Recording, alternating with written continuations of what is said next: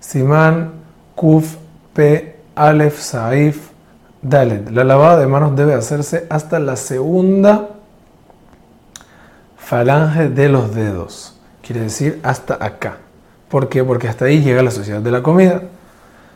Y por eso, hasta ahí hay que lavarse. Con respecto al pulgar, solamente el primer nudo también se le dice, el primer nudo de las manos. En caso que la persona sabe que se ensució más, tiene que lavarse todos los dedos o toda la mano. Hay muchas personas que son precavidas y hacen, hacen, no hay majaronim, pero echan gotitas, no sirve gotitas.